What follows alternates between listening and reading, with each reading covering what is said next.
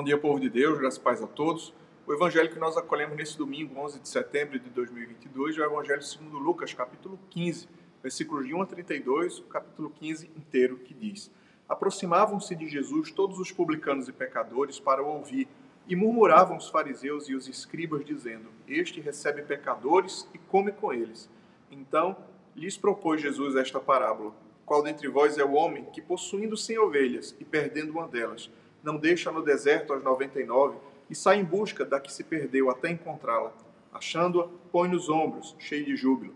Indo para casa, reúne os amigos e vizinhos, dizendo: Alegrai-vos comigo, porque já achei a minha ovelha perdida. Digo-vos que assim haverá maior júbilo no céu por um pecador que se arrepende do que por noventa e nove justos que não necessitam de arrependimento. Ou qual é a mulher que, tendo dez dracmas, se perdeu uma, não acende a candeia, varre a casa e procura diligentemente até encontrá-la. E tendo achado, reúne as amigas e vizinhas, dizendo: Alegrai-vos comigo, porque achei a dracma que eu tinha perdido. E vos, eu vos afirmo que, de igual modo, há júbilo diante dos anjos de Deus por um pecador que se arrepende. Continuou: Certo homem tinha dois filhos. O mais moço deles disse ao pai: Pai, dá-me a parte dos bens que me cabe. E ele lhes repartiu os haveres. Passados não muitos dias, o filho mais moço, ajuntando tudo que era seu, partiu para uma terra distante e lá dissipou todos os seus bens, vivendo dissolutamente. Depois de ter consumido tudo, sobreveio àquele país uma grande fome e ele começou a passar necessidade. Então, ele foi e se agregou a um dos cidadãos daquela terra, e este o mandou para os seus campos a guardar porcos. Ali desejava ele fartar-se das alfarrobas que os porcos comiam, mas ninguém lhes dava nada. Então, caindo em si, disse: Quantos trabalhadores de meu pai têm pão com fartura e eu aqui morro de fome? Levantar-me-ei e irei ter com meu pai e lhe direi: Pai, pequei contra o céu e perante ti, já não sou digno de ser chamado teu filho, trata-me como um dos teus trabalhadores. E levantando-se foi para o seu pai, vinha ele ainda longe, quando seu pai o avistou, e compadecido dele, correndo, o abraçou e beijou. E o filho lhe disse: Pai, pequei contra o céu e diante de ti, já não sou digno de ser chamado teu filho.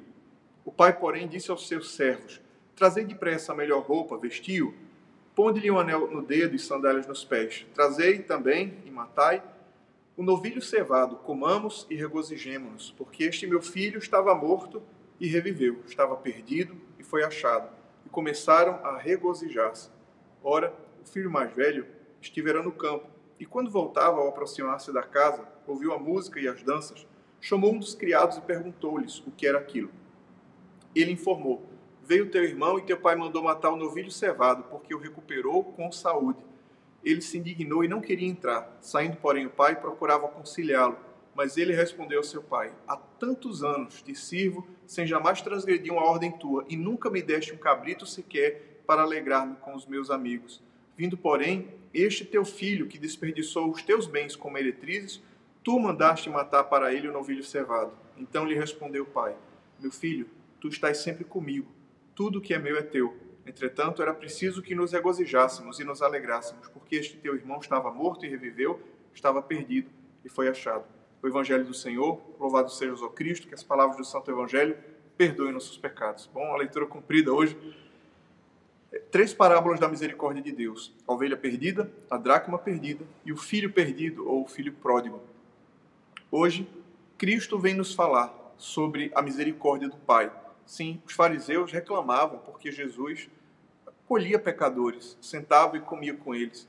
Os fariseus reclamavam porque pessoas até de talvez de má fama pudessem estar próximas de Jesus. Mas Jesus lhes disse: Eu vim para manifestar a misericórdia do Pai. Ora, e quem não se alegraria com o fato de que um filho de Deus se volte para os céus, se volte para o Pai? E ele conta a parábola da ovelha perdida. Se alguém tem 100 ovelhas e perde uma, não deixa as 99 guardadas e vai ao encontro da que estava perdida, e tendo encontrado, volta cheio de júbilo. Ou quem sabe também, uma mulher que tendo 10 dracmas, perdeu uma e não procura toda a casa, acende a candeia para procurar em cada canto da casa e, tendo encontrado, alegra-se com suas amigas. E também o pai, que tendo o filho ido para longe, gastado tudo que possuía, quando volta arrependido, o pai o acolhe e lhe dá uma festa. Sim, a misericórdia de Deus é fonte de alegria. Não queira ser juiz dos outros, mas queira ser instrumento da misericórdia de Deus. Alegre-se com o fato de Deus ter misericórdia das pessoas. Alegre-se com o fato de Deus oferecer gratuitamente o seu perdão a todas as pessoas. Sejamos nós instrumentos desse perdão e dessa misericórdia. Aqui, essa, essas três parábolas da misericórdia de Deus vêm nos lembrar uma grande realidade. Muitas vezes, aquelas pessoas para quem nós desejamos o pior, porque achamos que são pessoas imorais, sujas, pecadoras, Deus deseja o melhor para elas e Deus quer, Deus quer trazê-las para perto de si.